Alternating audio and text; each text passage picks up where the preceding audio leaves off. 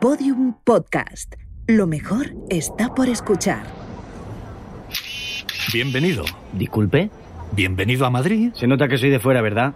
No me extraña. Con esta cámara. No, no, no es la cámara. Nunca es la cámara. Es la mirada. ¿La mirada? Sí, la mirada atenta, inquieta, curiosa. Los ojos que miran con expectación, que persiguen una promesa. ¿Una promesa? Madrid siempre ha sido un destino, un objetivo, un fin. Madrid es un puerto en tierra, donde atracan quienes aún no han encontrado su lugar en el mundo, donde habita la esperanza. Por encima de todo, Madrid es la promesa de una vida nueva y diferente. ¿Y esa promesa de la que habla se cumple? No, eso no puede saberse. Muchos lo han conseguido, otros no. Pero lo importante es intentarlo, cueste lo que cueste, aunque sea necesario navegar río arriba por las procelosas aguas de la Gran Vía, contra la corriente. Ya que lo dice, va a ser mi primera vez. ¿Tu primera vez? ¿Dónde? ¿En la Gran Vía? ¿No hablarás en serio? Me temo que sí. Oh, pues prepara esa cámara y sobre todo, prepara tu mirada. Llegas, además, en el mejor momento, al atardecer, con el sol tiñendo de ocre esa enorme dentadura de edificios solemnes y bellos, como un requiem. Justo ahora se estarán prendiendo las candilejas de los teatros, que son las velas que iluminan Madrid, y los neones empiezan a dibujar sus líneas futuristas en la antesala de la noche. ¡Qué bonito! No, no, mis palabras no le hacen justicia. No es posible captar la magia de esta calle con un puñado de letras. Nadie lo ha hecho ni lo hará nunca, y mucho menos yo, por supuesto. Porque la Gran Vía hay que sentirla, vivirla. La Gran Vía es todo lo que uno puede soñar. Sigue, por favor. ¿Tienes tiempo? Lo que tardemos en llegar. Pues no es demasiado.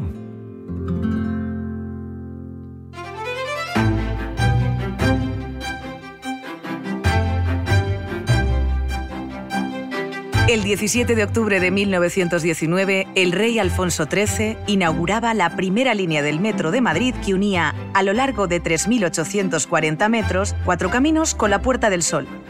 Ríos Rosas, Iglesia, Chamberí, Glorieta de Bilbao, Tribunal y Gran Vía eran las estaciones intermedias que recorrían el subsuelo de la ciudad en una obra de ingeniería portentosa que, con el paso de los años y sus sucesivas ampliaciones, transformaría la manera de desplazarse y vivir de los madrileños. En esta ficción sonora viajaremos por estas ocho estaciones y por los 100 inolvidables años de historia del Metro de Madrid. 100 años en Metro. Una serie de Metro de Madrid producida por Podium Studios, con la colaboración especial de Radio Madrid. Episodio 7. Gran Vía. Nueve años antes de que se inaugurara la línea 1, empezaron las obras que dieron forma a la Gran Vía, la arteria más popular de Madrid y la más paseada de la ciudad. Ajá. La Gran Vía es la historia de Madrid, la arteria que riega de vida la ciudad y cuyos afluentes dan vida a los barrios que la circundan. Mm. Es un animal que respira sin descanso de día y de noche. Y también es el espejo de nuestra historia. Por aquí paseó Ava Gardner. En sus barras se acodó Hemingway. Fue plató de cine para Almodóvar, Garci, Amenábar y tantos otros que rodaron en el corazón de Madrid. Cuando salgas en unos minutos de la boca del metro y mires a tu alrededor, comprenderás lo que te Mm. digo. La sensación de estar en un lugar que ya conoces por más que nunca lo hayas pisado. Porque en la Gran Vía todos estamos de paso hacia ningún lugar. Porque mientras la recorremos, todos formamos parte de su historia. Veo que te gusta. Me encanta. Mm, y con las aceras nuevas aún más. La de Gran Vía es la más emblemática de las estaciones y también la más futurista. La primera estación con tornos modernos, desarrollados en la estación 4.0, el proyecto en el que se está diseñando el metro del futuro. Pero la Gran Vía no solo me gusta a mí, son muchos los que han hablado de la belleza de esta calle. Escucha a Juan Cruz. La Gran Vía siempre fue un lugar de encuentro. Es el lugar grande por el que pasa mucha gente. Y yo mismo me he encontrado ah, por esta calle gente muy extraordinaria. Me encontré con Alejo Carpentier, me encontré con Leonard Cohen, eh, me encontré un día que estaba perdido a Mario Vargas Llosa. La Gran Vía es el sitio para encontrarse, e incluso cuando uno está perdido. El Chicote es un lugar extraordinario igual que pasa con Lucio, que está en la cava baja, cuando tú entras en Chicote, encuentras que hay un aire determinado. No un aire porque haya eh, fotos, eh, camareros, eh, cócteles. El aire mismo que se respira allí es un aire que no está en todas partes. No me refiero al aire como síntoma, sino al aire de respirar. Vayan ustedes al chicote y se darán cuenta como en chicote se respira diferente. Te da la impresión de que algo bueno va a ocurrir. Lo bueno que ocurría en nuestro caso, cuando yo bebía, era que iba con Ángel González y allí a las 8 de la tarde nos tomábamos dos whiskies. Después íbamos a la calle Libertad, al, al pub Libertad, y nos tomábamos otros dos whiskies. Y terminábamos la noche de nuevo en Chicote y en el Coq con más whisky. Pero ya eso no lo puedo hacer. Ya no puedo esperar más.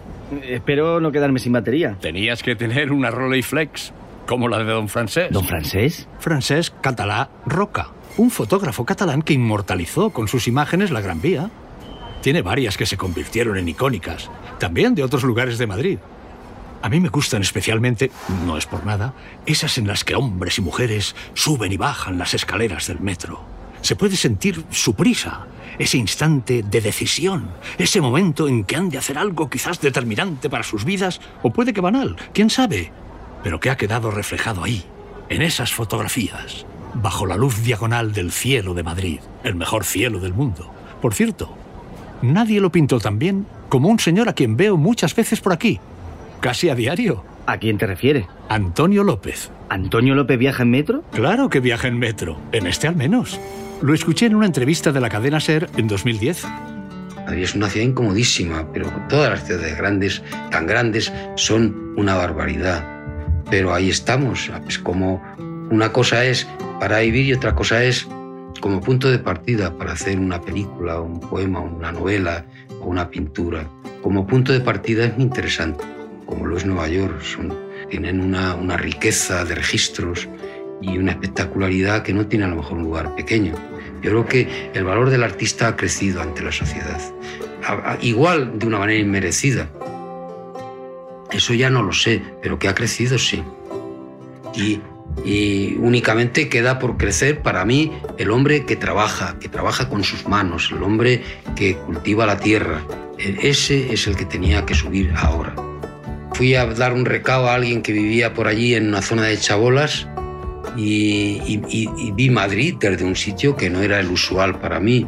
Y Madrid, allá en la distancia, desde unos cerros que son ahora se llaman las tetas y entonces se llama el cerro del Tío Pío. Y me, me- me dejó, me conmovió, me impresionó muchísimo. Y he visto Madrid un poco por, por todas partes. Y como espectáculo me gusta.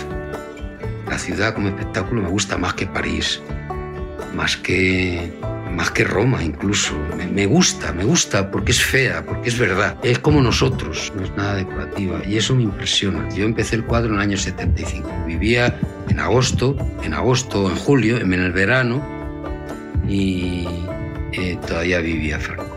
Era como la, la- la zona más noble, más eh, monumental de Madrid. No era por eso por lo que yo eh, decidí pintarla, sino porque tenía algo, ese algo que es lo que te lleva a ponerte delante de un tema. Y un guardia me dijo que qué hacía, yo dije que estaba pintando, me dijo que si tenía permiso, yo dije que no tenía permiso y me decía que necesitaba un permiso. Pues nada, él se marchó, yo seguí pintando y al día siguiente volví, naturalmente sin permiso. Volvió otra vez el guardia, me dijo, ¿qué pasa con el permiso? Digo, pues eh, no, no lo he sacado. Como vuelva a verle aquí sin el permiso, le retiro. Y nada, bueno, pues eh, puse en marcha amigos y amistades que tenía y conseguimos un papel firmado por no sé quién en donde tenía un permiso para pintar, que no fue necesario porque ya el guardia. Me colocaba en el mismo sitio y me encontraba con la misma luz, con las mismas formas eh, prácticamente idénticas. y por eso podía enlazar una sesión con otra. Eh, esa luz variaba, a las 7 ya era distinta, a las 8 era más distinta todavía, pero había como unos 20 minutos perfectos de luz. Por eso esas cosas se pueden pintar. ¿Sabes qué? Pensaba ir a ver la Gran Vía desde el lugar en el que él la pintó. Hazlo, no lo dudes. Por un lado te darás cuenta de la perfección de su obra y por otro de la belleza de ese lugar único en el mundo. ¿Sí que vive enamorada de la ciudad? A ti te quedan tan solo unos minutos para caer rendido a sus pies, te lo aseguro. Eso sí, procura no enamorarte de nadie hoy.